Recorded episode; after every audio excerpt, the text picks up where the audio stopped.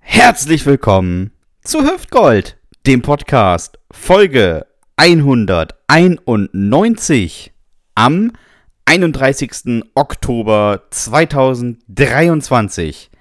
Halloween. Ja, es ist soweit. Der hier Ja, mir gegenüber endlich. sitzt, sitzt ja schon mit dem Kürbis auf dem Kopf. Nee, ich habe aber schon geschmückt. Oh, hast, schon oh du so ein- schmückst für Halloween. Hab schon so einen so einen Geist äh, draußen hingehangen und so. Ja, habe ich gemacht. Ja. Und ich werde auch die, ich habe auch die Nebelmaschine reaktiviert. Oh, Mensch. Ja. Also, Ich habe zwar, die Fer- ich hab zwar die Fernbedienung nicht gefunden, also das Ding geht jetzt auf Dauerfeuer. also sieht bei dir immer aus, als würde es brennen. es wird also das ganze, ich werde das ganze Wohngebiet einfach einnebeln. Ja, hier bei Baddelt wird wieder äh, der Papst gewählt. Da ist wieder der ganze weiße Rauch aufgestanden. Ja, Fuck, ich muss sagen, ich habe hab hier noch nicht äh, geschmückt. Ich glaube, ich schmück auch nicht. Ich weiß auch nicht, was, man, also, was soll ich machen? Hier kann ich Oma vor die Tür streuen oder so, aber äh, Kommt auch gar keiner bei euch, bei euch kommt doch eh keiner vorbei. ja, das kommt auch noch hinzu. Also von daher. Also, wenn ich hier überall Kürbisse hinstelle, die snackt der Hund sich so weg. Also, Ja. das äh, fange ich gar nicht erst an, sonst gewöhnt er sich noch daran, ständig regelmäßig Futter zu kriegen. Naja. Mir gegenüber, um ihn mal vorzustellen, sitzt wie immer der Mann, der vor weniger als 48 Stunden durch Frankfurt geflitzt ist. Mit dem Auto. Naja, und dann ist er noch Marathon gelaufen, wie kein zweiter in diesem Podcast. Was genau da passiert ist, wird noch ausführlich besprochen und ich kann nur sagen, seien Sie gespannt. Seine Karriere begann schon früh. Damals bei Kinderquatsch mit Michael wurde er als der Junge bekannt, nachdem sich Michael Schanzer aus der Öffentlichkeit zurückgezogen hat. Sie alle hatten Angst vor ihm. Grobi, das Krümelmonster, Tiffy und Herr von Bödefeld, der nach seinem Oh. optischen Vorbild genäht wurde. Genau, den finde ich super. Er ist bekannt für seine zahlreichen Imitationen, unter anderem als Sounddouble von Martin Semmelrogge, als die Lache von Hella von Sinn und als das Geräusch des Blinzelns von Karl Dall. Und jetzt steigt er langsam in den Podcast-Olymp auf und die ersten Werbeanfragen trudeln ein. Sei es Tena-Man Inkontinenzhosen oder Protefix Haftcreme und Voltaren Rheumasalbe schmeißen alle mit Angeboten um sich. Also, seid ihr gesagt, alles. dicker Mühlenbeck, der Heimathafen muss jetzt liefern. Ja, So, Ich nehme alles. Jetzt Nehm ist, alles er, an. jetzt ist er da. Er ist hochgefahren und hat die Liebespuppe verstaut. Erheben Sie sich also langsam aus Ihren Pflegebetten und stellen Sie das Sauerstoffgerät auf Stufe 3. Sie werden es gleich brauchen. Denn da ist er schon. Wie Oscar aus der Tonne und Kai aus der Kiste. Nur für Sie. Live und in Pflasterbraun. Der einzig wahre, der feilschnelle Dominik Bartels. Yeah. Pflasterbraun ist auch eine schöne Farbe, finde ich. Ja. So, ich werde mich mal gleich äh, revanchieren. Liebe Aquarianer, Geistheiler und Besitzer einer doppelläufigen Schrotflinte, heute seid ihr mal dran. Denn wir kümmern uns auch um die Menschen, die am Rande unserer Gesellschaft ihr Dasein fristen. Glaubt uns, der Hüftgold-Podcast hat ein riesengroßes Herz und darin ist auch Platz für euch genug. Ganz besonders viel Platz in seinem Herzen hat mein lieber und geschätzter Podcast-Kollege, der in Teneva aufgewachsen und deshalb Kummer gewohnt ist. Schon in sehr jungen Jahren kam er mit Existenzen in Kontakt, wo selbst RTL 2 sagte, nee, nee, die sind zu krass. Frauentausch war in seiner Kindheit keine Fernsehsendung, sondern eine beliebte Freizeitbeschäftigung. In einem Akt der Selbstgeißelung und bar jeder Vernunft hat er vor ein paar Jahren mal für einige Zeit in Papenburg gelebt. Papenburg! Wer es nicht kennt, und das dürften 98% der Hörerschaft sein, eine Stadt, die wie die Armbeuge von Friedrich Merz riecht und wie Volker Bouffier aussieht. Mit dem Charme eines Nachrichtensprechers bei Radio Emsland. Eine Stadt, in der alle Kinder Fiete heißen. Auch die Jungs. Was hat unser aller Lieblingsfrührentner dort getrieben, werdet ihr jetzt fragen. Man weiß es nicht. Es war Corona und er saß zwei Jahre in selbstgewählter Isolation. Sicher, er hätte Texte schreiben, sein durchaus komödiantisches Talent weiterentwickeln oder Papenburgs Wikipedia-Eintrag überarbeiten können. Aber was hat er stattdessen gemacht? Nichts!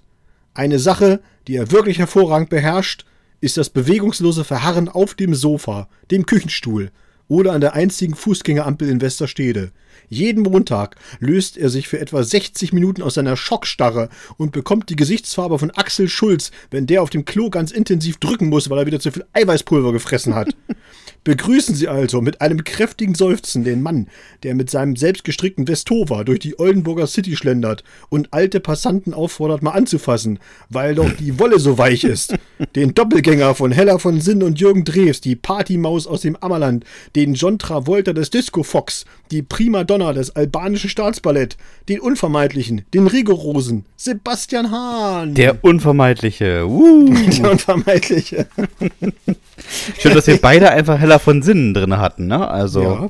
Heller von Sinnen, da sind wir einfach auch Fanboys. Da wurde sie jetzt sagen, auf jeden. Fall diese Woche häufiger erwähnt als äh, den Rest des Jahres. In der normalen Presse, würde ich mal sagen. Wenn man uns jetzt schon zur Presse zählen darf. Ja, auf jeden Fall. Wohin Ja. denn sonst? Es sind Informationsklumpen. Äh, Klumpen. Wir sind ein Infopodcast. ja. Dominik, wir müssen es gleich, äh, wir müssen es sofort ansprechen. Ne? Du bist ja den Frankfurt-Marathon gelaufen. Und Ja. ähm, in einer fantastischen Zeit von 2 Stunden, 4 Minuten und 53 Sekunden. Ah, nee. Ja, Fast. das war, das war der knapp vor mir war. Ja, richtig. Man, man konnte Dominik auch ganz, ganz kurz im hessischen Rundfunk sehen. Ähm, Stimmt wirklich. Ich habe mich aber wirklich gesehen, mal ohne Quatsch. Ja, ja, ich dich auch. Beim, beim Massenstart. Genau. Beim Massenstart war er kurz im Bild, als der mit den, äh, ich würde mal sagen, kräftigen Ellbogen nach rechts und links. Wie gewohnt, also.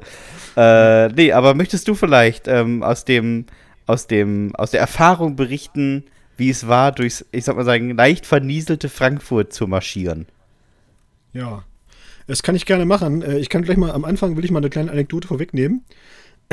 Also man läuft ja an diesen Verpflegungstischen vorbei. Das kennt ihr sicherlich und du kennst es ja auch noch, Sebastian, weil doch der mal bei Olympia da der Typ erstmal alle abgeräumt hat, alle Flaschen Ja, so, ne? das war's diesmal Genau, du. und und- nee, nee, nee, das war ich nicht, sondern ich bin aber, muss, man muss sich vorstellen, es ist so aufgebaut, dass quasi am Anfang so sechs, sieben, acht Tische kommen, wo die Elite ihre, ihre Verpflegung drauf haben.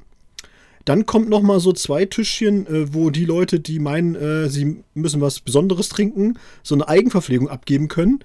Und erst dann kommen so die normalen Stände mit äh, Wasser, Tee, ISO und so weiter.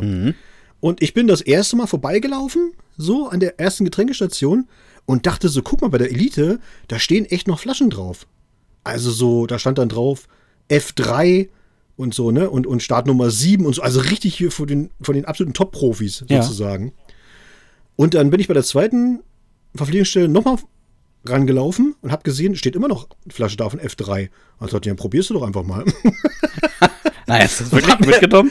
Na klar, hab mir die geschnappt, die Flasche, und auch mal getrunken und dachte so, na, vielleicht haben die irgendein spezielles Zeug. Und? Weiß man ja nicht. nee, schmeckte eigentlich ganz normal nach irgendwelchem ISO angerührten Zeug so. Das habe ich mir aber da Also, im, im, äh, angeschaut in der Übertragung und da war irgendwie so ein Experte, auch ein Marathonläufer, und der hat gesagt, dass die so, die sind so darauf ähm, ja, eingestellt auf ihr ISO-Drink, wenn die da irgendwas anderes essen, kriegen die sofort Magenprobleme. Die Ja, haben das stimmt aber, einen ja. empfindlicheren Magen als irgendein Haushamster. Also, da, da darfst du wirklich so. nichts Falsches in die. Also das ist einmal falsch äh, links gerührt und dann kannst du das nicht mehr trinken. Na, da kannst du mal sagen, Badels mit seinem Schweinemagen. Badet mit seinem Schweinemagen hat wieder Cola Light mit Kondensmilch in seiner Probiert, Spezialverpflegung gehabt. probiert das einfach mal und dann, dann geht das schon. Ja, also wie war es denn? Äh, äh, ich muss sagen, ähm, insgesamt schönes Erlebnis, weil erstmal wirklich richtig top organisiert. Da kann man, muss man auch wirklich mal ein Kompliment raushauen an die Macher und äh, an das ganze Orga-Team da vom, vom Frankfurt-Marathon. Äh, Sehr kurze Wege, top organisiert, sehr, sehr nette und freundliche Menschen, die da alle äh, als Helfer und Helferinnen eben äh, da gearbeitet haben äh, an den Tagen. Und ähm, das ist wirklich, also rundum wirklich richtig, richtig toll. Kann man nichts gegen sagen. Die Strecke auch, sehr schöne Strecke. Ich fand sie wirklich toll, muss ich sagen. Äh, am Anfang ein bisschen winkelig. Aber das ist ja bei der Geschwindigkeit, die ich jetzt laufe, jetzt noch nicht so entscheidend. Ne? Bei denen, die vorne natürlich so 20 km/h bolzen, da glaube ich schon, dass das äh, auch ein bisschen äh, anstrengend ist, wenn dann immer so Richtungswechsel kommen, so um 90 Grad, weißt du, so eine Kurve, dann kann man sich ja vorstellen, du weißt es ja selbst, du bist ja äh, leidenschaftlicher Fahrradfahrer, wenn du also schon mit 20 km/h einfach so um die Kurve rum musst, das geht natürlich, aber da muss man schon ein bisschen, ne, man muss schon ein bisschen aufpassen. Ja, ne? ja, man Und- hat einen ganz anderen Grip, würde ich mal sagen. Genau, und so ein Tempo nimmt man auch ein bisschen raus. So. Und äh, ne, also da- das waren die ganzen wirklich und äh, positiven Sachen und auch tolles Publikum, kannst du nichts gegen sagen. Aber du hast es schon ein bisschen angeteasert. Es war natürlich äh, regnerisch. Und das ging am Anfang noch, äh, am Anfang noch war es trocken, war es noch okay, also kam von oben zumindest nichts. Es war, der hat schon die ganze Zeit geregnet, die ganzen Tage davor. Also die Straße war eh total nass. Aber von oben kam erstmal nichts und das äh, war auch gut, weil ich bin die ersten 10 Kilometer sehr gut reingerollt, war top zufrieden, äh, gutes Durchgangstempo. Und dann fing es aber wirklich an zu regnen. Es hat genieselt, dann hat es geschüttet, dann hat es genieselt, dann hat es dolle geregnet. Und so ging das die ganze Zeit. Und äh, das, das, Problem war, dass nicht nur die Nässe von oben kam, sondern von unten halt auch, weil du halt ähm, ja viele Passagen hattest, wo einfach das Wasser gestanden hat, weil das nicht mehr ablaufen konnte so schnell. Dann natürlich äh, nasses Laub, was von den, Baum, von den Bäumen fiel. Du hast ein bisschen unterschiedliche Untergründe wie Kopfsteinpflaster und äh, so, so große Gehwegplatten und sowas, weißt du? Also wo dann mhm. auch das unangenehm war zu laufen. Und da muss man natürlich sagen, dass diese neue Generation von, von Laufschuhen, also gerade die, die du dann eben auch für den Wettkampf nimmst, weil du dann natürlich schon guckst, dass du einen etwas leichteren Wettkampfschuh hast. Da sparen sie natürlich auch an bestimmten Ecken und Enden und äh, das sind halt keine Trail-Schuhe. Also das ist nichts für.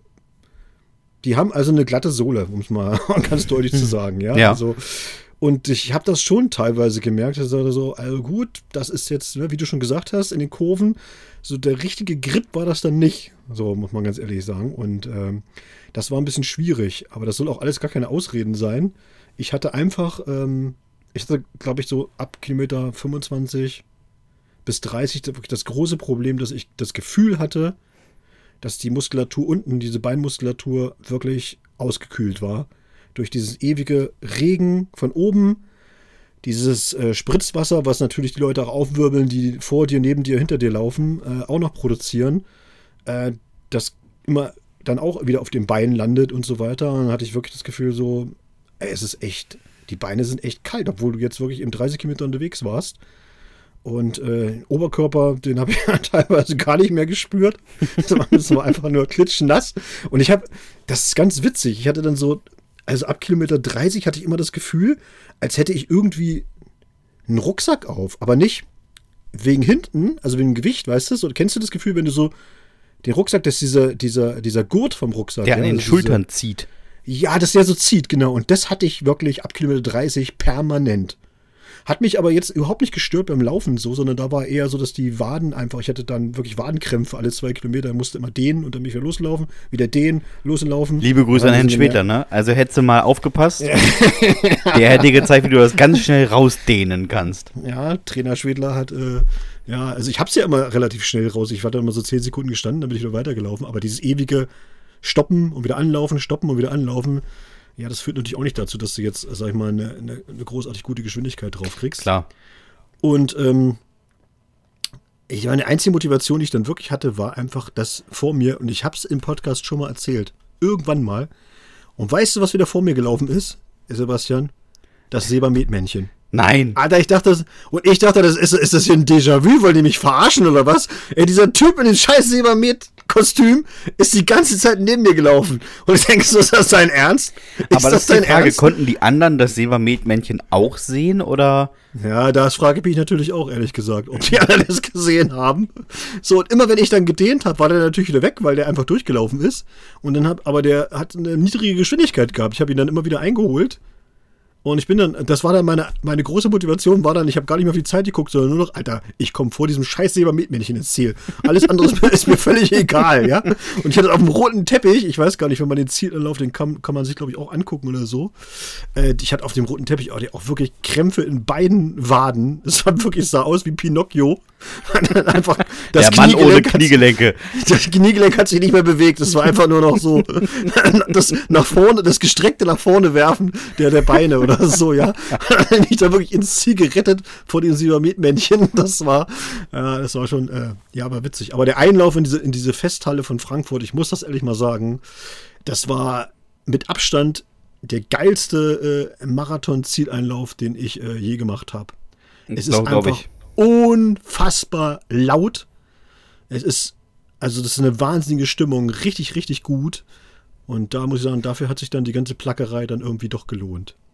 Äh, und dann kam mir das am Ende, jetzt bin ich ja schon am Ende, äh, viel mehr wollte ich noch gar nicht erzählen, dass du dann halt einfach so, ne, du wirst dann durchgeschleust, alles gut, bist dann äh, froh, kriegst irgendwo deine Medaille und so weiter. Und dann hatten die diese Zielverpflegung, hatten sie im, ja, hinter der Festhalle aufgebaut, auf so einem großen Freigelände, auf so einem großen Messegelände. Was auch völlig okay ist, gar keine Frage. Und dann haben alle, damit sie da nicht noch, noch mehr auskühlen, Ja. haben so ein, so ein Cape bekommen hier, so ein, so ein Umhang, so ein, ja, so ein Überzieher. So wie so Ein Poncho. Wie so ein, wie so ein blauen Poncho-Kondom, genau. Und, äh, und dann habe ich gemerkt, so, dann wollt, hat sie mir den gegeben und dann ich, wollte ich den anziehen und ich gesagt, geht nicht. Und sie, wie geht nicht? Ich sag, ich krieg, So krieg dick den bist du Arm doch nicht gar hoch. nicht. Ich krieg den Arm nicht hoch, sag ich. Krieg den Arm nicht einen Zentimeter hoch. Und sie, äh, ja, was machen wir denn da? Ich sage, ne, zieh mir das Ding mal über den Kopf einfach, das reicht mir ja schon und so. Und dann bin ich dann wirklich an den- diese Zielverpflegung vorbeigegangen und dachte so, hm, Kuchen, lecker. Keine Arme, kein Kuchen, weißt du? Das ist einfach so. Ja, immerhin. Wollen Sie Kuchen? Und ich so, ja, wollen schon.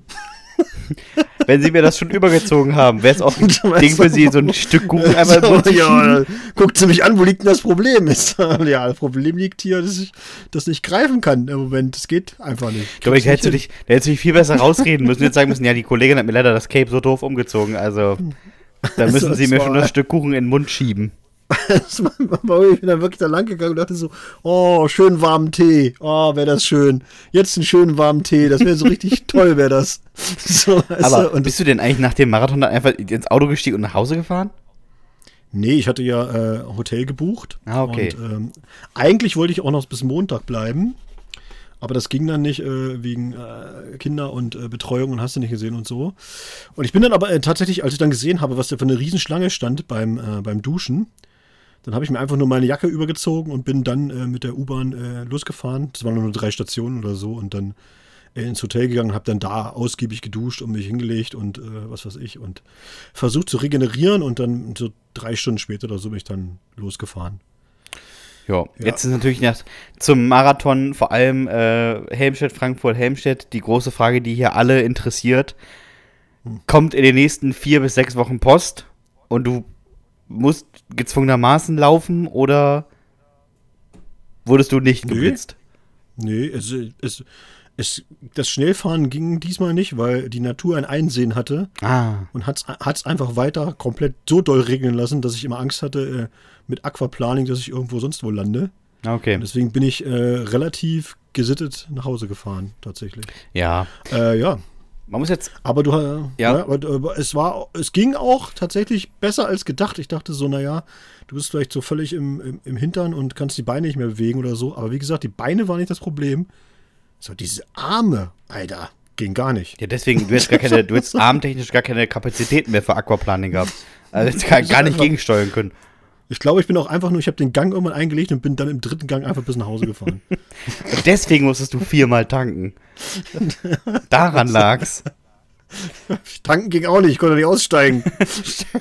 Entschuldigung, ich habe noch ein Cape an. Könnten Sie einmal für mich tanken? ja, genau.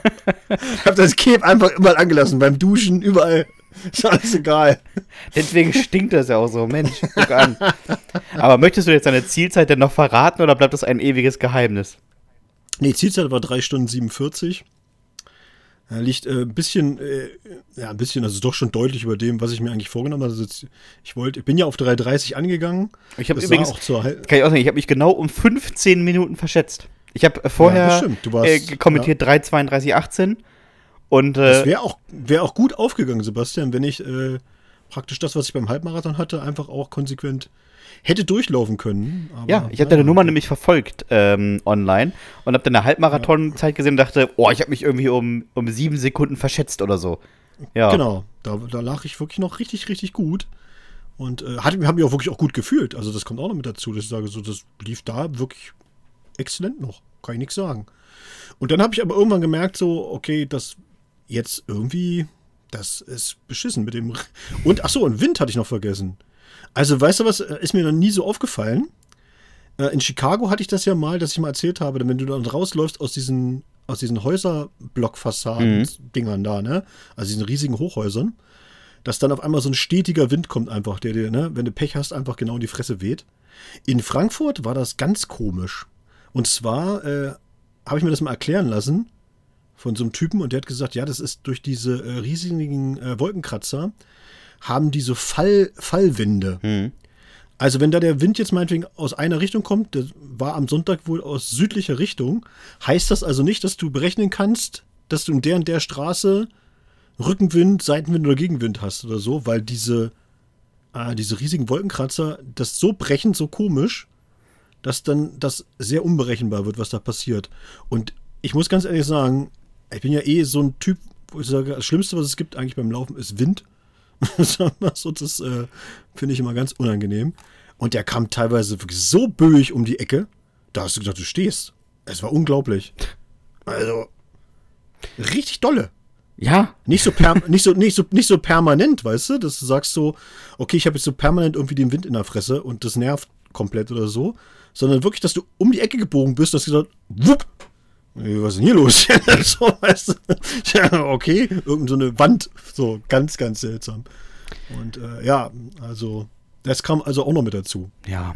So, Dominik, Und, äh, äh, von, von ganz, ganz seltsam habe ich, glaube ich, eine ganz, ganz okaye Überleitung. Ja, Und zwar hat uns ähm, Gerrit geschrieben. Nicht der Gerrit, sondern ein anderer Gerrit. Und, nicht ähm, unser Gerrit. Nicht unser Gerrit, der wäre nicht drauf gekommen. Ja, der, aber, unser, unser, weißt du, unser Gerrit, der schreibt noch an der Frage. Richtig. ähm, aber der Gerrit hatte eine, eine sehr, sehr schöne Frage. Und sie lautet: Ich habe mal eine Idee für euch. Und zwar, welche Dinge möchte man auf keinen Fall von seinen Eltern beigebracht bekommen? Ja. Also er hat ja eigentlich geschrieben Top 3, aber ich habe jetzt im Vorfeld schon mal verraten, dass ich eine Top 5 aufgestellt habe, weil ich irgendwie so in dem Flow drin war. Ja, ist kein Problem. 5 Machen. Und dann hat Sebastian gesagt, er macht spontan jetzt einfach noch zwei dazu. Genau. Das kann auch wirklich nur Sebastian, will ich jetzt einfach mal an dieser Stelle sagen. Ich kenne niemanden, der, der, der in solchen Dingen so spontan ist. Also Danke. großes Kompliment. Also hau mal, äh, hau mal, äh, hau mal raus. Was hast du? Ja.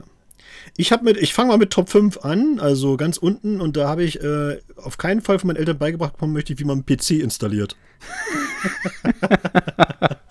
ja, aber das stelle ich mir so super peinlich vor, weißt du so? So, Junge, komm her. Wir zeigen dir mal, wie das mit dem Windows hier funktioniert. Ich kann dir, ich kann dir aus meiner bestehenden Top 3 äh, gleich das, mein, mein Platz 5 jetzt äh, hinterher äh, zurückschießen. Mein Platz 5 ist Facebook. Ja, ja, genau, sowas. Fanny zeigt dir das ist Facebook. mega peinlich, oder?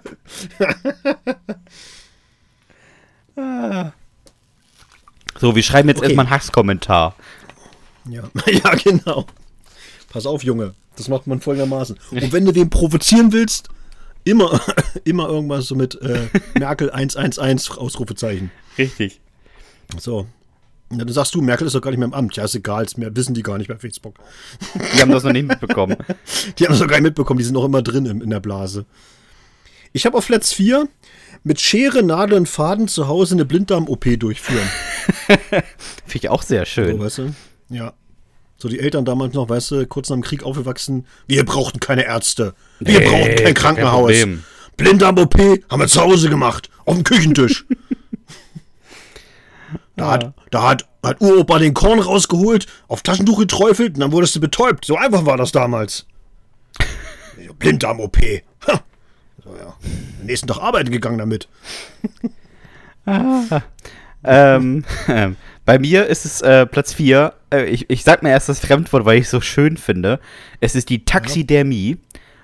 Um nicht zu sagen, das Haltbarmachen von Tierkörpern zu Dekorationszwecken.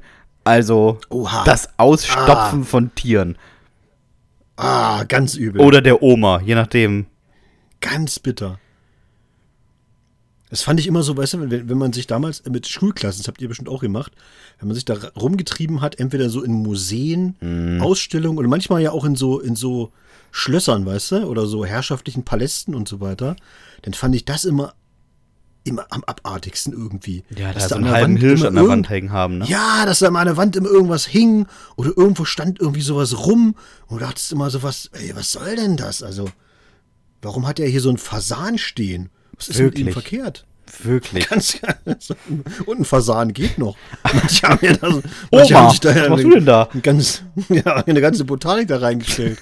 Ganz, Aber, ganz aber stell dir das mal vor, Dominik, du bist so, weiß ich nicht, acht oder so und kommst du zu deiner, zu deiner Mutter, bist mega traurig und sagst, hier, guck mal, Tuffy, mein Hamster, der ist tot.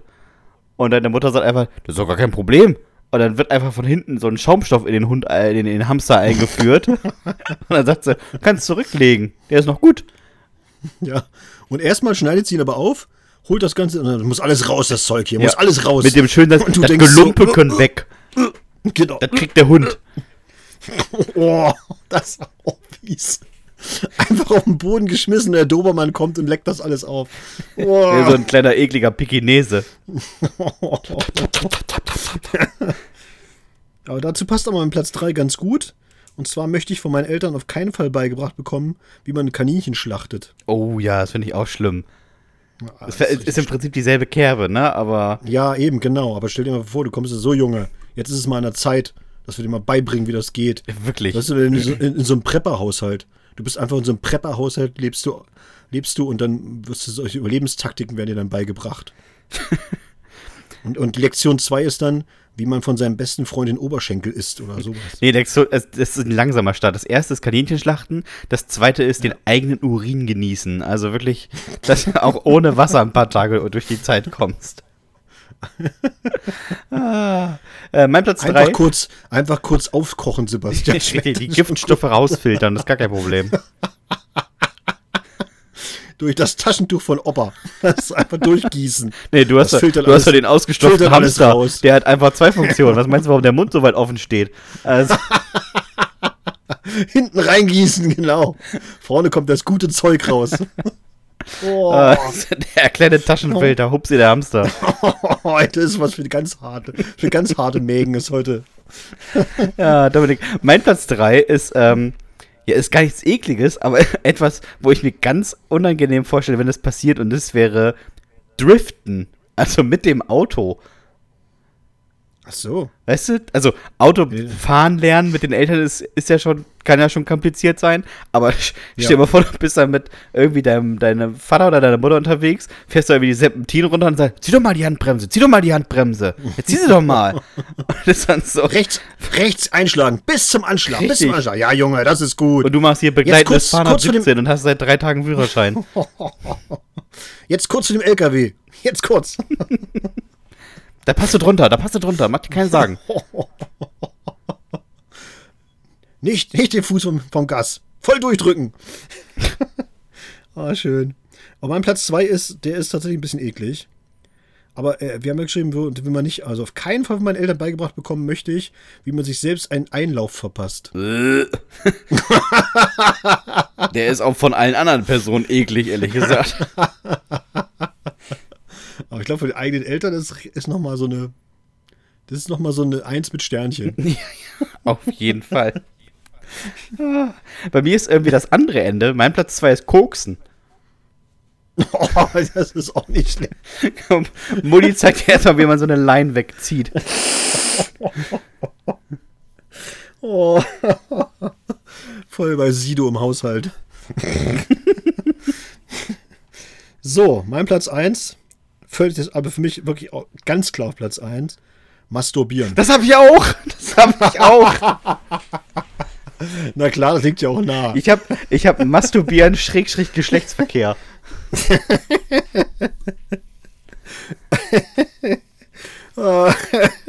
Ich glaube, da ist auch keine weitere Erklärung nötig, oder Leute? Nee, Also, nee da brauchst auch, da brauchst du auch keine Beispiele. Du musst dir fest in die Hand nehmen. Das ist alles, alles falsch. ah, schön. Großartig. So, das war. Äh, vielen Dank an Gerrit für diese, für diese Frage. Du merkst, wir hatten, wir hatten eine Menge Spaß. Muss man nicht anders sagen. Fand ich großartig. Ja. Wenn ihr sowas auch mal habt, wenn ihr mal eine Top 5 von uns äh, gerne präsentiert bekommen möchtet, schreibt uns die doch gerne. Wir freuen uns drüber. Und äh, eine Kategorie, bei der uns niemand schreiben muss, sondern die wir immer einfach selbst äh, für uns äh, Schreiben. ja, quasi erfunden haben und die wir jetzt auch konsequent durchziehen, bis wir alle abgearbeitet haben, ist die wunderschöne Kategorie Erdkunde für Dullis, wo wir jede Woche ein Land oder ich sag mal so, ein Streifenkontinent vorstellen, der sich selbst für ein Land hält. Und äh, oh, diese Woche war der liebe Sebastian dran. Und er hat sich, glaube ich, gestern hingesetzt, gestern Nachmittag.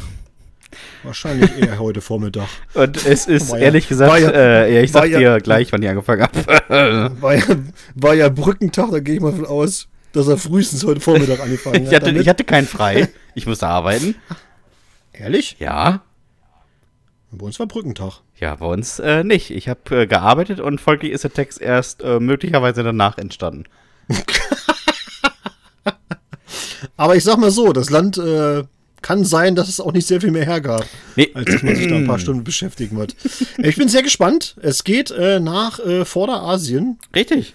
Und so viel kann man schon mal verraten. Und äh, ja, leg mal los. Ja, der Jemen, liebe Freunde der ständig herrschenden Übergangsregierung, ist ein Staat in Vorderasien im Süden der arabischen Halbinsel und grenzt an Saudi-Arabien, den Oman, den Golf von Aden, den Golf von Kevin sowie an das Arabische Meer. Konnte nicht liegen lassen. Den Golf von Kevin, ja super. Hier finde ich klasse, das wäre mein Humor. Nur etwa 20 Kilometer entfernt liegt dann das nächste Nachbarland. Der Jemen ist vom letztwöchigen Land Djibouti, wie erwähnt, nur durch eine schmale Meerenge mit dem klangvollen Namen Bab al-Mandab Skibidi-Badabo I'm a Scatman getrennt. Aufgrund des Bürgerkrieges und dessen andauernder politischer gesellschaftlicher Verwerfung ist der Jemen heute als zusammengehöriges souveränes Gebilde nicht mehr existent. Grundsätzlich ist eine präsidentielle, ist es eine präsidentielle Republik. Es ist aber eigentlich ein Land mit Übergangsregierung, dessen Vorsitz der Präsidialratsvorsitzende Rashad al-Alimi hat. Verwunderlich eigentlich für ein Land mit gerade mal 33 Millionen Einwohnern und Moment mal, Golf von irgendwas, arabische Halbinsel, wo ist das Öl? Tja, nicht ausreichend vorhanden und schlecht verkauft. Oh. Der Jemen kann nämlich nicht auf Ölreserven zurückgreifen, wie seine ganzen Nachbarländer. Alles, wirklich alles an Öl hat man amerikanischen und französischen Firmen quasi hinterhergeschmissen. Man ist nicht mal Mitglied der OPEC. Der Jemen kann dafür zurückgreifen auf, ja, auf was eigentlich? Ein Großteil des Landes ist Sand. Sand, mit dem man nicht bauen kann. Die restlichen 50% sind nix. 50% des Bruttoinlandprodukts erwirtschaftet man in der Landwirtschaft und davon 70% mit Cut, einer Alltagsdroge. Ja, Mensch, läuft ja richtig. Nicht mal die Briten wollten da bleiben, als sie gemerkt haben, dass Cut, also eigentlich ein Tee, richtig kacke schmeckt und nur heim macht, wenn man drauf rumkaut. Gut, vor 15 Jahren hat man dann irgendwann mal das Gas entdeckt und schickt das zu zwei Dritteln in die USA. Das damit eingenommene Geld machen etwa drei Viertel des Staatshaushaltes aus. Aber ganz so rosig sieht er dann auch nicht aus. Der Jemen glänzt halt mit nix. Oder sagen wir kaum was. Klar, durch den ganzen Sand ist alles staubig und die größte Sehenswürdigkeit ist ein Wohnkomplex mit 15 Stockwerken. Das Ganze ist aus Sandstein geklöppelt und im klassischen Aladdin-Look gehalten. Deswegen nennt man diesen Ort auch das Manhattan der Wüste. Man muss aber auch wirklich sehr wohlwollend gucken, um das so zu sehen. Wenn man nicht gerade wie eine Kreisliga-Trainer mit Kaugummi auf Teeblatt rumkaut, widmet man sich im Jemen den schönen Dingen des Lebens. Süße Nachspeisen und Mocker. Den haben, die, den haben die im Jemen mich erfunden und der hat einen sehr hohen Stellenwert. Letzterer, naja, schmeckt halt nur so mittelmäßig, ist aber zumindest mal aufputschend. Übrigens sagt man beim Jemen immer noch den Artikel dazu, damit man sich auch ganz sicher ist, dass es der Jemen ist. Also männlich und so. Hauptstadt unseres dieswöchigen Landes ist Sanaa. Eine Stadt, die binnen 15 Jahren ganze 1,5 Millionen Einwohner dazu bekommen hat. Ganz schön rasantes Wachstum. Vor allem für eine Stadt, die super scheiße aussieht. Interessant an Sanaa finde ich vor allem eine Information. Im gesamten Stadtgebiet findet sich keine Schule. Keine einzige. Diese finden sich nämlich allesamt in den Vororten, die offiziell kein Teil von Sanaa sind, was sie zur weltweit größten Stadt ohne Schule macht. Alter, Echt? im Ammerland hat jede Kackgemeinde mindestens mal eine Grundschule. In Sanaa 1,5 Millionen Einwohner? Brauchen wir nicht. Sollen sie auch alle vier Stunden mit dem Bus durch die Wüste eiern. Warum es in Sanaa nicht so ganz funktioniert? Naja, bis in die späten, späten 1960er Jahre gab es nicht mal Straßen innerhalb der Stadt. Nur Wege. Die Start- und Landebahn des Flughafens war bis 1969 nicht asphaltiert. Man hat einfach trotz ausreichender Ölvorkommen jahrzehntelang nichts gemacht. Das ist, als hätte man zehn Jahre Millionen auf dem Girokonto liegen, würde aber im Bauwagen in Cottbus leben und jeden Tag nur ein Glas Miracle Whip fressen und sich dann beschweren, dass das Leben irgendwie nicht so toll ist. Aber vielleicht tue ich dem Jemen ja auch Unrecht und er hat sportlich voll was zu bieten. Lass mich kurz gucken. Ach ja, da steht's ja. Nein, nichts. Der Marathonrekord der, der, des Jemens ist aus dem Jahr 1996. 2 Stunden 40. Der Stabhochsprungrekord liegt bei 3,40 Meter. Und der Rekord ist aus dem Jahr, in dem der dicke Bartels das Licht der Welt erblickte. Der Rekord ist älter als du. Seitdem hat sich im Land offensichtlich nie wieder jemand an die Stange getraut. Ich würde so gerne so viele tolle Dinge über den Jemen erzählen, aber der Jemen tut halt auch alles dafür, dass ich das nicht kann. Nationalsport ist Kamelspringen. Kamelspringen. Wie vorurteilsbehaftet soll denn irgendwas sein? Und springen? Aber nicht rennen? ja, das Ding ist jetzt springen? das Ding ist jetzt nicht, dass es ist, was es ist, sondern die Zielart des Sportes ist es einfach über ein Kamel zu springen. Also Was? nicht mit dem Kamel, sondern über das Kamel. Und nicht mal das ist Nein. richtig. Man versucht über so viele Kamele wie möglich in Reihe zu hüpfen. Ach Quatsch, ehrlich jetzt? Ja. Das ist so richtig kacke. Da kann ich nur sagen, Jemen das seine. Aber naja. Lieber Jemen, ich will dir jetzt nicht die Hoffnung zerstören, aber ich erachte es als unwahrscheinlich, dass das in naher Zukunft mal olympisch wird. Was möchte man aber auch von einem Land erwarten, das im Index der fragilsten Staaten seit 2021 auf Platz 1 liegt? Platz 1. Mann, ey, Jemen, reiß dich mal zusammen. Es gibt so viele Kackländer da draußen und die sind alle hinter dir. Also, was soll ich hier noch groß rumschwafeln? Kommen wir lieber mal zum Schluss mit einem landestypischen Sprichwort, das da lautet: Ein mürrischer Mann ist besser als die Witwenschaft. Das passt aber auch irgendwie zu dem Land, ne? Minimal. Ey, Ich dachte, als ich das gelesen habe, Kamelspringen, weißt du, das ist so wie, wie, so wie Pferdespringen, ne? Oder so wie Ja, hätte ich jetzt auch gedacht. auf so Hindernisse zu reiten rüberspringen oder so, ne? Nee, die Pferde, Ja. äh, die Kamele liegen oder stehen und dann hüpfen die da drüber. Das ist doch einfach, also mal. Ja, man kann auch alles anders machen und einfach schlecht. Aber wirklich. Aber wirklich Jemen. Da war wirklich nicht viel rauszuholen. Aber, wie gesagt, Aber Jemen das Seinen finde ich übrigens auch einen guten Folgentitel, ehrlich gesagt. ja, das finde ich auch gut. Ah, Ähm, aber weißt du so, dieses, äh, stell dir mal vor, du lebst in so einem Land und dann ist wirklich, du bist in so einer ganz beschissenen Statistik, so wie du eben gesagt hast, mit diesen fragilen Staaten, ne? ja. Oder irgendwas, irgendwas anderes, wo du sagst, wo es richtig kacke ist, bist du ewig auf Platz 1.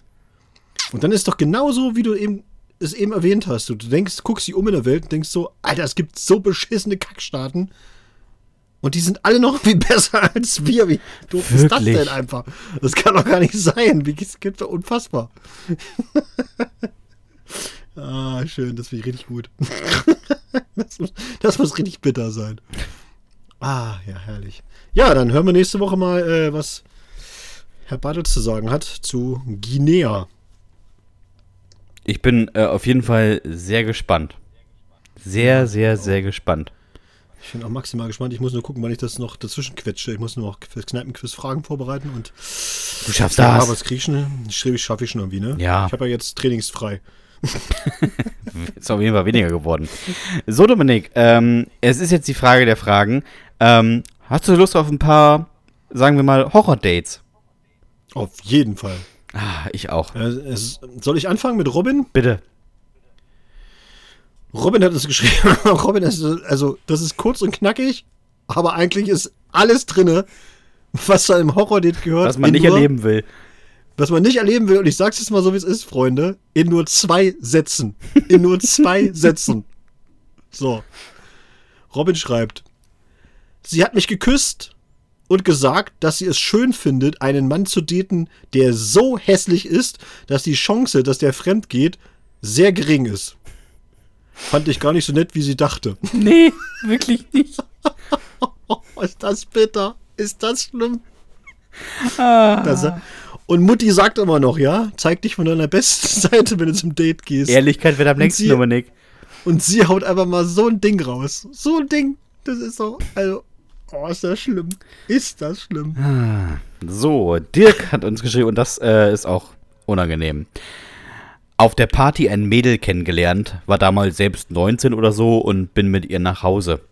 Wir hatten eine tolle Nacht und lagen am nächsten Morgen auch noch Arm in Arm in ihrem Bett. Dann bekam sie eine Nachricht, dass ihre Eltern gleich zu Hause wären. Ich, hä? Du wohnst so bei deinen Eltern? Sie, klar, ich bin 16, hallo? Ich, was?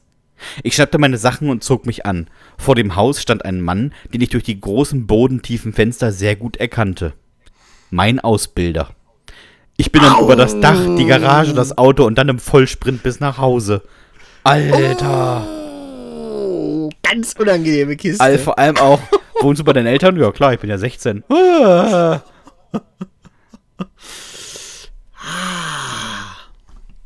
Ich habe heute ganz kurzen, habe ich das Gefühl. Ja. Aber wir, ich, ich steigere mich. Jetzt werden aus zwei Sätzen werden jetzt drei Sätze. Ja, du schaffst es noch zu vieren. Von Annika. Sorry. Wir sind im Bett gelandet. Ich zog mein Shirt aus und er sagte nur, hm, Busen. Da musste ich voll lachen, weil das so random klang. Er hat sich verarscht gefühlt und hat weinend meine WG verlassen. Warum nicht? Oh, sorry, aber Annika, völlig, für mich, für mich völlig normale Reaktion. Ich glaube, ich, ich hätte auch gelacht. Da so ein Typ steht, mmm, Busen. Obwohl, es wäre jetzt einfach noch interessant gewesen, wenn, also es geht natürlich schriftlich nicht oder so, ne? Aber mich wirklich mal, die, die Betonung hätte mich dann äh, mal tatsächlich mal interessiert, weißt du? Ja.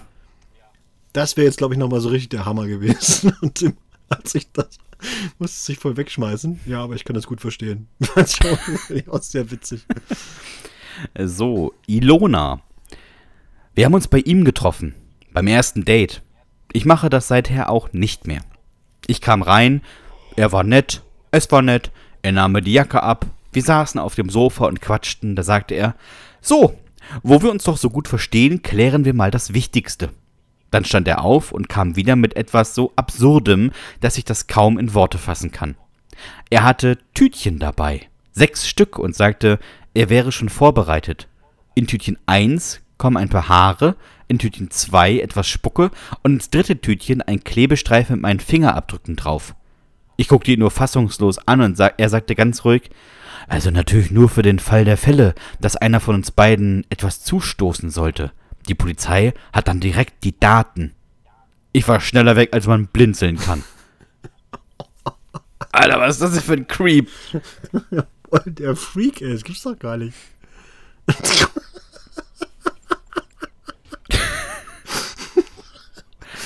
Vor allen Dingen, du musst dir ja diese Situation einfach mal vorstellen, Sebastian, weißt du? Also Ilona sitzt da und dann kommt der rein und hat einfach ein Tütchen dabei. Und dann denkst du ja schon mal so, okay, okay was, was, was wird das jetzt? Was, was, was willst was? du mit dem Tütchen? Genau, was, was, packt er, was packt er jetzt aus? Was kann da drin sein? Und dann sagt er, komm, komm Haare rein, Spucke und, und deine Fingerabdrücke. Was du jetzt sowas? Also, nee. Völlig absurd. Und dann werden die, weißt du, kommen die in so eine Kammer, wo so ganz viele von diesen Tütchen hängen mit einem Bild von den Frauen oder sowas. Also so oh, beginnen so ja, Folgen von Criminal Minds. Also. Das stimmt. Er holt dann, weißt du, aus, unter seinem Bett holt er so, so eine Schachtel hervor, wo dann ganz viele drin sind schon. okay, Marvin hat uns geschrieben und äh, sein Horror-Date geht wie folgt. Wir haben uns eine ganze Weile getroffen und ich fand sie auch immer nett.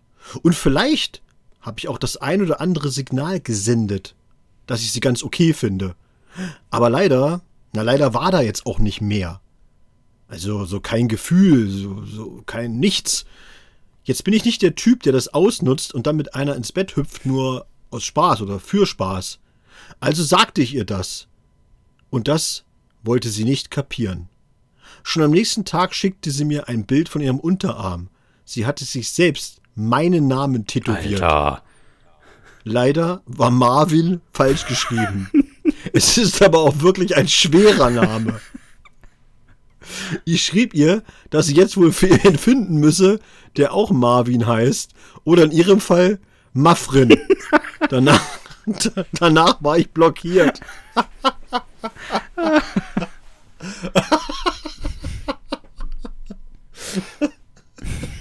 weißt du, was, was mir bei dieser Jugend, bei diesem Horror jetzt als erstes eingefallen ist? Mhm.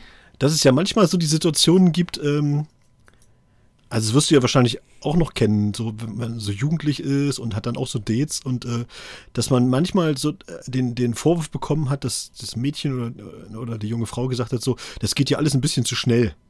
Ja. So, weißt du, dass man, dass man so ein bisschen, ja, vielleicht einfach zu forsch war mit seinen, mit seinen Gefühlen und, und was weiß ich oder so. Und jetzt, jetzt weiß ich aber, nachdem Marvin das geschrieben hat, nee, Nee, war man war nicht. definitiv, ich war definitiv noch nie zu schnell. Du kannst auch acht Gänge drauflegen.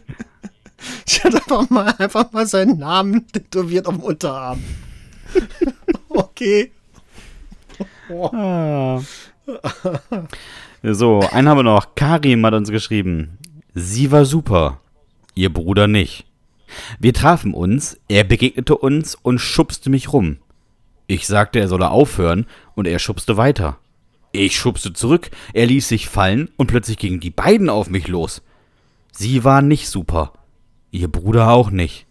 Ich sprintete wirklich bis nach Hause, weil die beiden auch nicht aufhören wollten, mich zu verfolgen. Dort schloss ich mich ein. 20 Minuten später bewarfen die beiden meine Wohnzimmerscheibe mit Kot. Keine Ahnung, wo der jetzt herkam.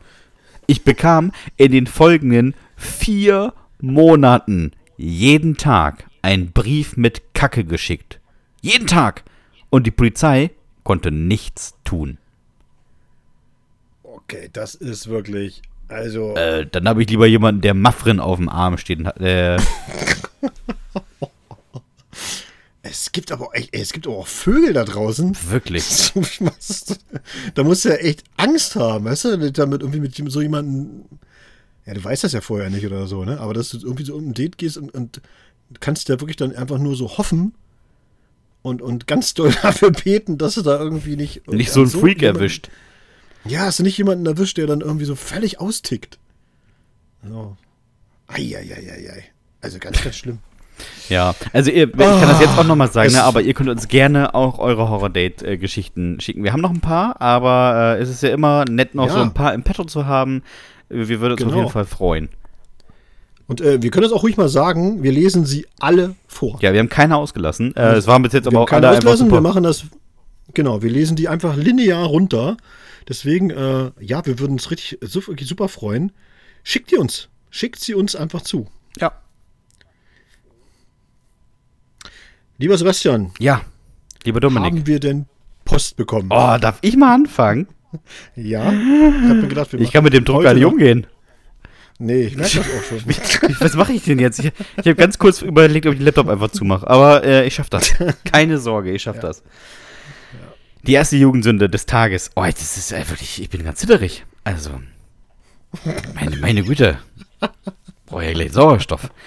Die erste Jugendsünde für heute kommt von Ulf und heißt Die Brutzler.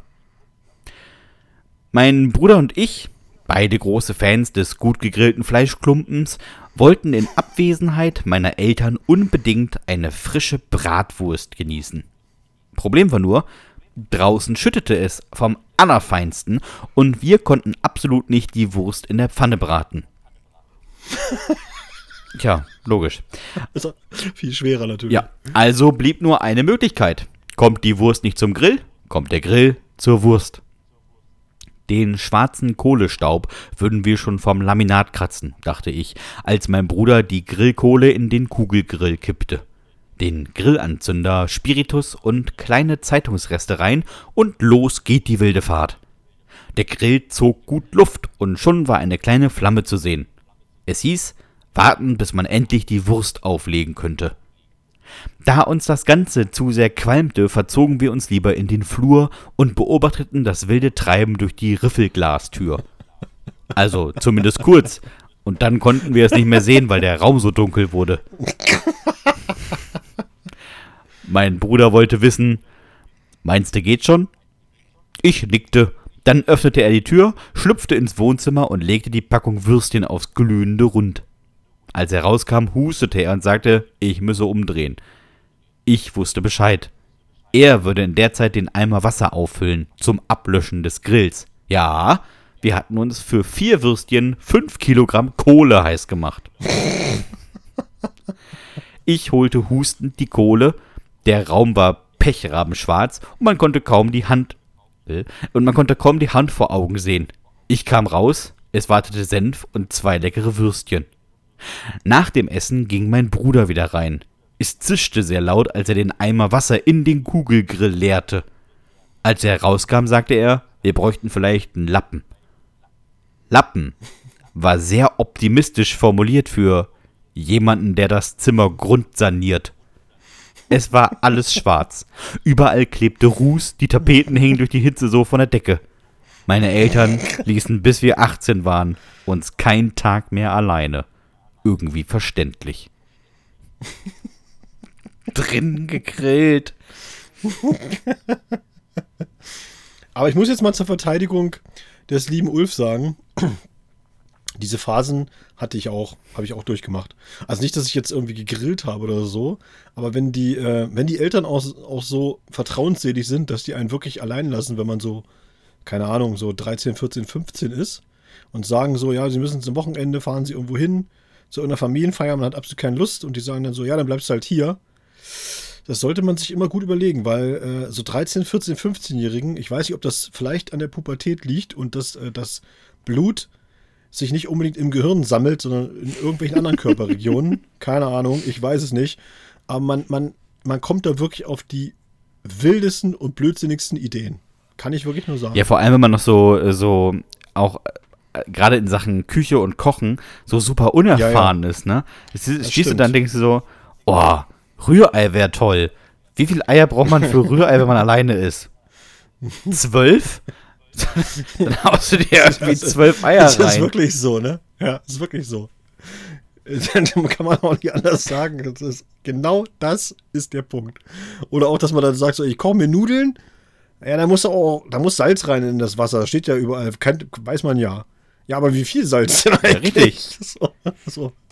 Ja, sechs Esslöffel wird schon reichen, ne? Müsste eigentlich funktionieren. so, dass das Wasser schön weiß ist.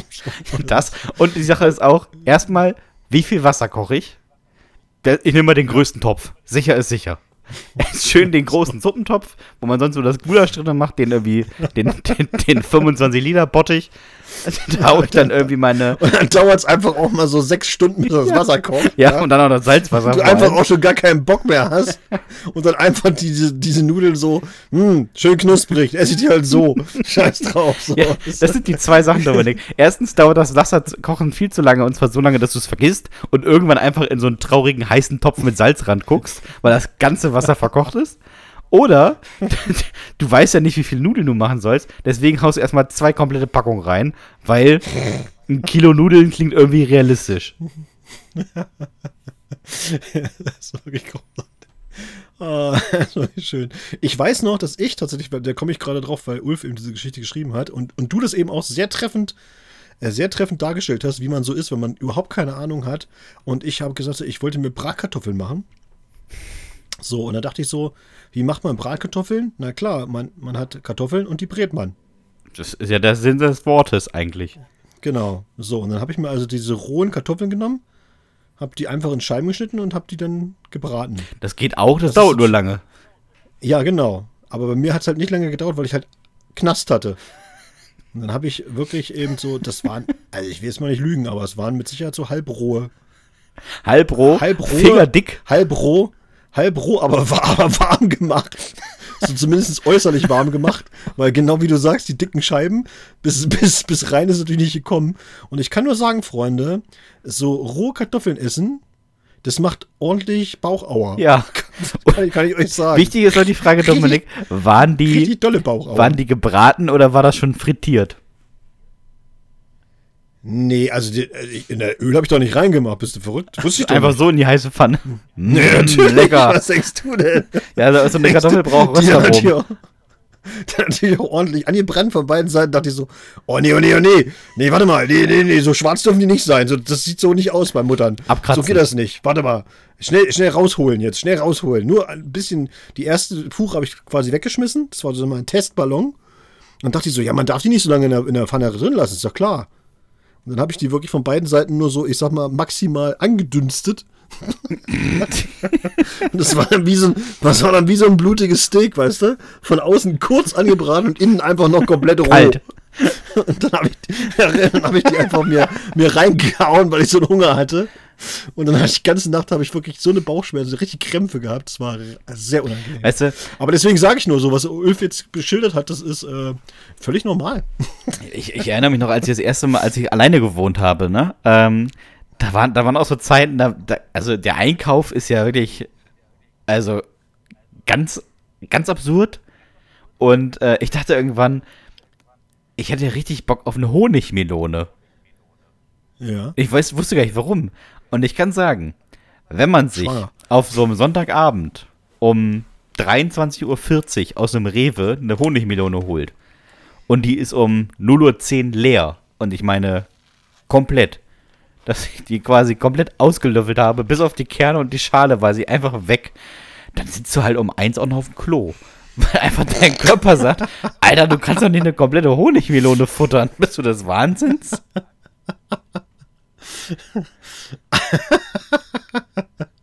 Da erinnere ich mich, dass, das ist das erste Mal. In der DDR war ja, waren ja so viele Früchte halt einfach auch Mangelware. Und ich weiß gar nicht, wie ich da dran gekommen bin, aber ich habe äh, irgendwo so eine Wassermelone erstanden. Also eine ganz normale Wassermelone. Und ich habe aber keine Ahnung gehabt, wie meine Wassermelone ist. Die musst du ganz kurz in die Also Pfanne ich- packen, ohne Öl, dass sie von beiden Seiten schwarz ist. Und Und ich, klar, ich wusste natürlich, ich wusste natürlich, dass, dass, dass man das innen essen kann und das außen nicht. Das war mir schon klar. Aber dass die zum Beispiel, dass man es sehr clever ist, wenn man die einfach aufschneidet und hat so, hat so Scheiben, dass es das Essen natürlich wesentlich erleichtert. War mir nicht klar und deswegen habe ich sie einfach in der Mitte durchgeschnitten, hatte zwei Hälften, wie so eine Kokosnuss und habe dann auch so einen riesen Löffel geholt und habe einfach alles rausgelöffelt ja. Und so rausgekratzt. Schmeckt ja auch erstmal. halt so, ja, und dann ja, ging es mir halt so wie dir und dachte so, ja, ey, aber jetzt, äh, jetzt hast du ja angefangen mit der einen Hälfte. Eigentlich war ich schon total, ne, also ich hatte schon, ich glaube, ich war schon gut hydriert. und dann dachte ich, was machst du mit der anderen Hälfte?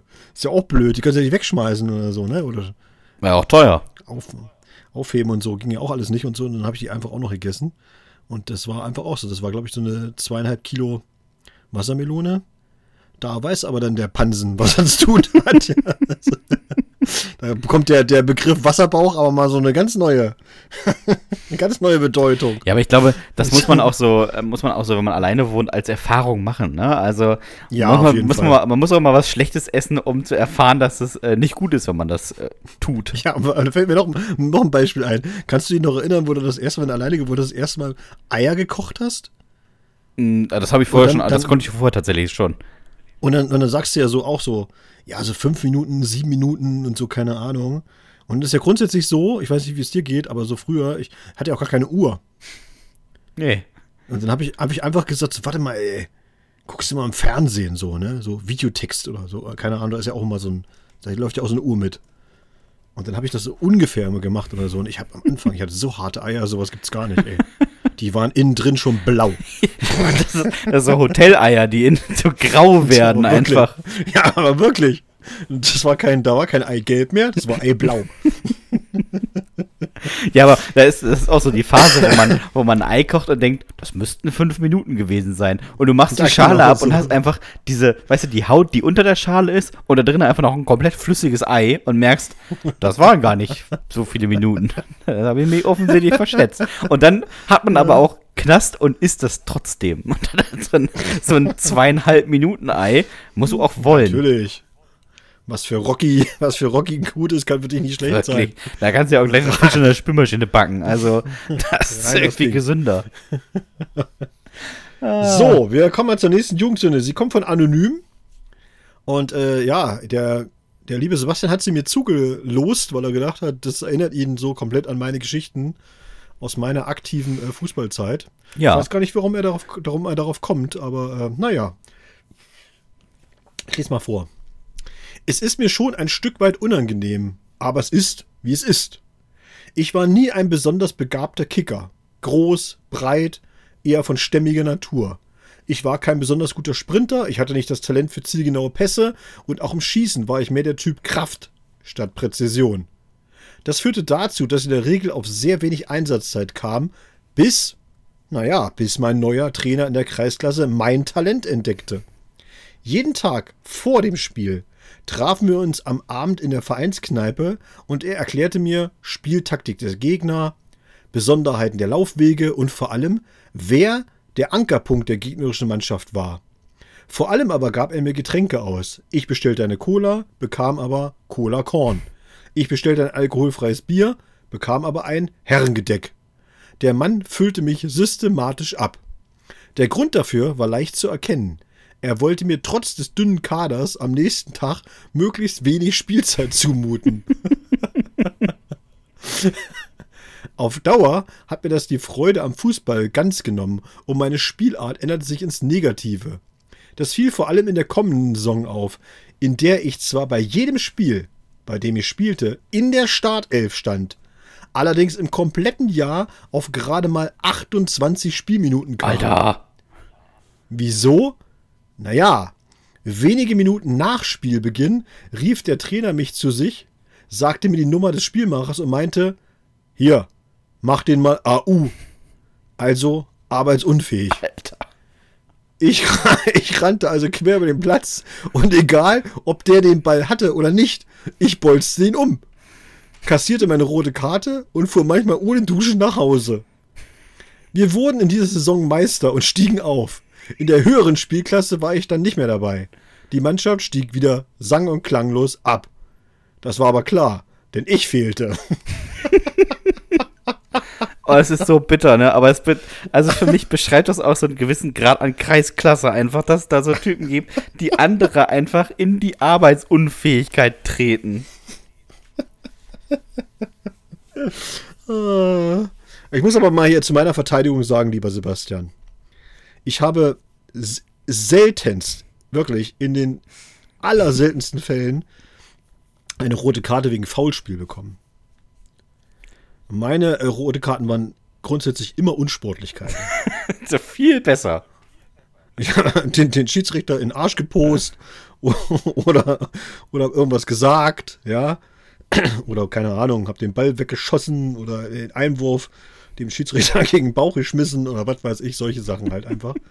Aber ich habe jetzt eigentlich äh, in aller Regel, also niemanden jetzt mutwillig umgetreten. Das war so nicht mein Stil. Trotzdem, äh, irgendwie hatte ich dich in, im Sinne, als ich die gesehen habe. Also, passt schon. ich war auch gar nicht so, also jetzt wie er geschrieben hat, ich war auch, glaube ich, nicht unbedingt, äh, dass ich so völlig talentlos war. Ich hatte, war, glaube ich, ein ganz guter Fußballer. Also für meine Verhältnisse. Ja. Ich lese mal die nächste vor. Ja. Sie kommt von Henning und sie heißt Schlafgut, steifer Mann. die ist wirklich richtig cool. Ja. Leute, Leute, haltet euch fest, das ist wirklich eine. Die ist niedlich, die hat niemandem wehgetan und sie ist einfach schön. Ja. Ja, also ich hoffe, ich hoffe, sie wird den Erwartungen gerecht. Ja. Es tut mir nicht leid. Ich würde es immer wieder machen. Und ich finde es selbst einfach nur lustig. Mein Arbeitskollege und ich arbeiten beide in Dänemark, leben aber in Baden-Württemberg. So ergibt es sich, dass wir immer drei Monate im hohen Norden und drei Monate zu Hause sind. Und die Rückfahrt bewältigen wir immer mit dem Zug.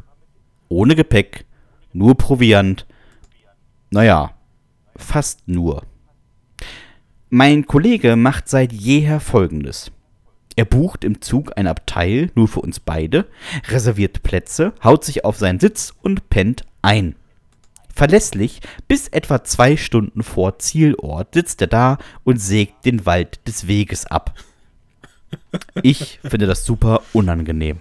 Denn selbst Noise Canceling Kopfhörer können ihn nicht gänzlich ausblenden. Also musste ich mir mal was überlegen, dass er nicht mehr schlafen will, was über ständiges Antippen oder noch schlimmer ein stundenlanges Gespräch hinausgeht. Und ich finde die Idee super. Ich bestellte im Internet einen Dildo. Extra hart, extra realistisch und Komponentenkleber. Ich wartete, bis mein Kollege eingeschlafen war und kniete mich dann vor seinen Schritt.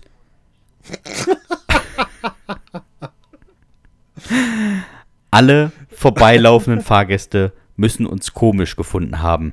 Mich und den Mann mit den genüsslich geschlossenen Augen, vor dessen Schritt ich hockte.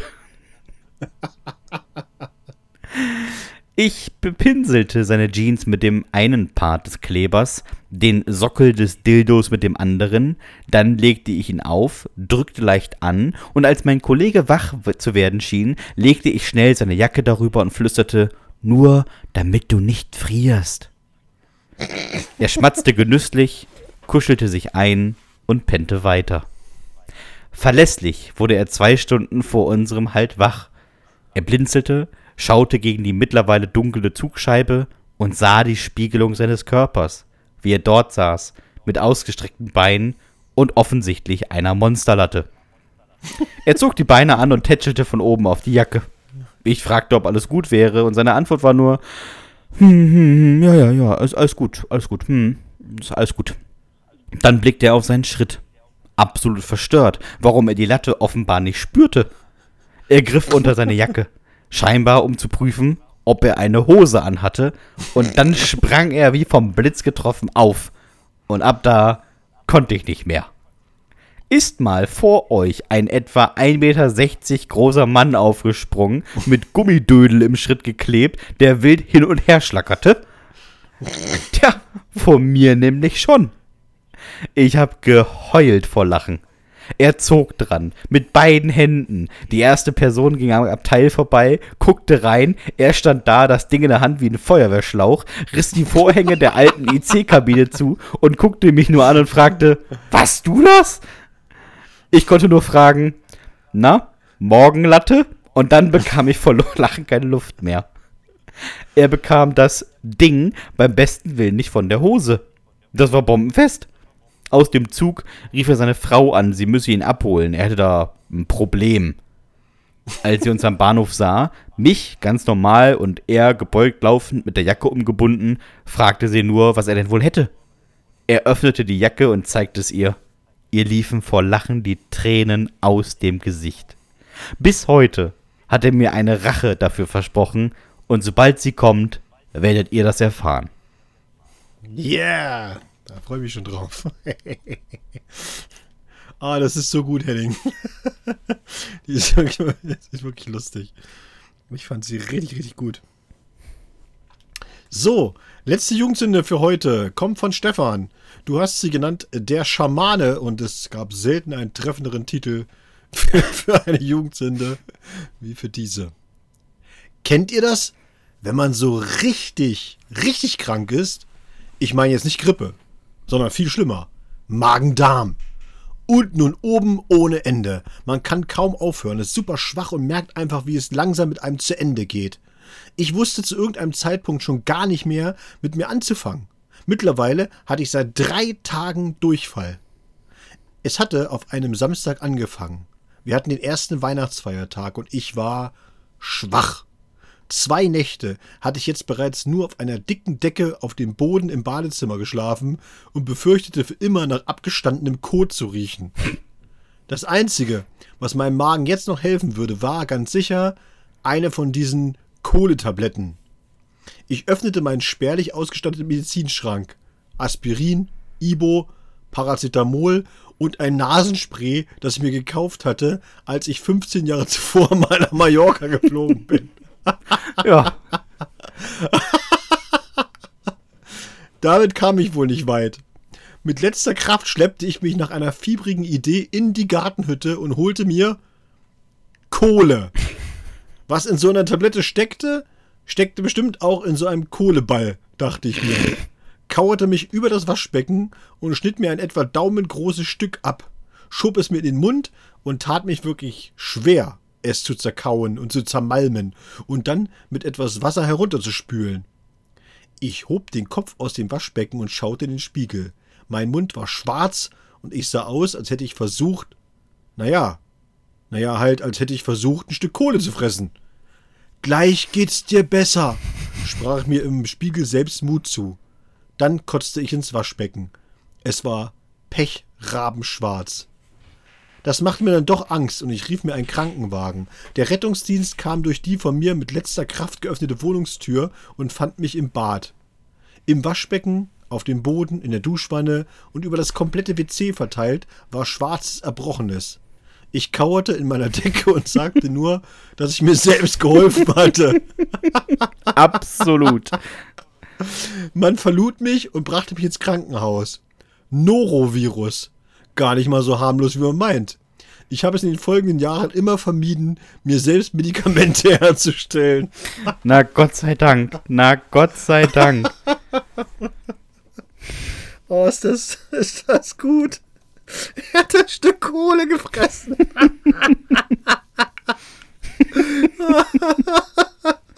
da sieht man mal so manchmal so, so, man sollte einfach gut überlegen, wie man so Arzneimittel nennt. Ne? Ja. So, Kohle, Kohletabletten, ja, ist doch klar. Da ist, aber da, Da ist ist auch Kohle ganz drin. klar, was da drin ist. Die hätte er sich doch hier von, wie heißt er? Äh, von Ulf holen können. Der hat doch in seinem Sack bestimmt ein paar Kohletabletten über oder Kohlebälle über gehabt. So, auf jeden Fall. Und die wären schon gut durchgebraten gewesen. Äh, ja, Ja. das stimmt tatsächlich. äh, wenn ihr uns mal eine Jugendsünde äh, schicken wollt, dann könnt ihr das gerne machen an hüftgoldpodcast.gmx.de. Genau, und wenn ihr uns weiterempfehlen möchtet, wollt, dann tut das gerne. Wir freuen uns da sehr drüber. Und äh, jetzt, nachdem uns die Lehrerbubble wieder verlassen hat, nach, der, nach der Folge, sind wir wieder auf Normallevel zurückgekehrt. Also wir sind jetzt wieder, ne, auch für euch erreichbar. Ja, So, auf, nicht ab- jeden Fall. Wir sind nicht, wir waren nur ganz kurz abgehoben. Eine Woche waren wir mal kurz abgehoben und haben uns als Superstars gefühlt und äh, Ja. jetzt sind wir wieder die, jetzt sind wir wieder die normalen Hoshis von dem. Ich fand, ich fand auch die Fotos von dir mit der, mit der Rolex und ähm, fand ich ein bisschen viel. ich wollte einfach das Influencer-Game einsteigen. ja, wirklich. So. Ja, wirklich.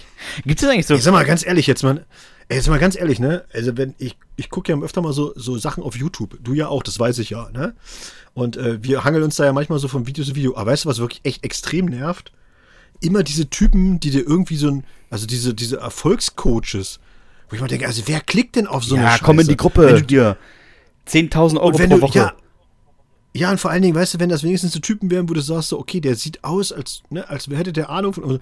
Aber das sind ja meistens, das sind ja wirklich irgendwelche Jürgens aus Eschwege, wo du denkst, sag mal, wie du schon aussiehst mit deinem Karo-Hemd. Und dann ist ja, oh, hier ist mein großer Erfolgsplan. Und ich denke so, ja, halt das Blatt wenigstens richtig rum, du Idiot. weißt du? So, und dann stell mir mal, der Erfolgscoach. Ja, alles klar. Hier, wie heißt er hier? Äh, Jürgen Höller. Ist doch das beste Beispiel dafür, dieser komische Unternehmer, Motivationstrainer und der hat, der, der hat ja, Ja, auch immer gesagt, er hat es geschafft und dann wird einfach bekannt, ja, der ist insolvent gewesen und war im Knast. Wegen irgendwie ein, falscher eidesstattlicher Versicherung, Untreue, äh, was hat er noch gemacht? Irgendwie vorsätzlicher Bankrott, Steuerhinterziehung. Ja, also ich sag mal so, dein, das läuft nicht so gut, was du da veranstaltest. Und vor allen Dingen mal ganz ehrlich, Freunde ne? und Freundinnen auch. Wenn ihr so ein Zeug seht, also wenn euch einer bei YouTube kostenlos verraten will, wie ihr schweinereich werdet, Ja. dann hat er auch einfach ein Ding an, an der Murmel. Muss Ja. man mal ganz ehrlich sagen. Wenn irgendeiner das Erfolgsrezept dafür hätte, aus jedem, aus jeder Erika und jedem Helmut einen Millionär zu machen, egal unter welchen Voraussetzungen, dann, dann wird er sein Wissen mit Sicherheit nicht, nicht umsonst weitergeben. Da macht er, Ganz da macht er einfach, wenn, weißt du, wenn jemand das kann, dass er aus einem Euro einfach zwei macht, ohne großen Aufwand, dann verrät er nicht wie. nicht. Dann wird so- er das für ist immer weitermachen. So. so ist das. Und Das ist solche Leute, so, ne? So eine grundlegende Logik. Solche Leute, ganz ehrlich, die triffst du bei Horror-Dates. Ja. Definitiv. Absolut sicher triffst du solche Leute bei Ja. Horror-Dates. Komplett die Blender vor dem Herrn. Wirklich. Aber Aber dann auch so, aber, aber dann auch so schlecht. Also so eine schlechten Blender. Weißt du, dann, dann, dann stehen sie da vor so einem, vor so einem gemieteten Auto und äh, ja, ja, ich habe in den letzten drei Tagen 10.000 Euro gemacht und äh, das könnt ihr auch und so. Und ich denke so, nein, das können wir nicht alle.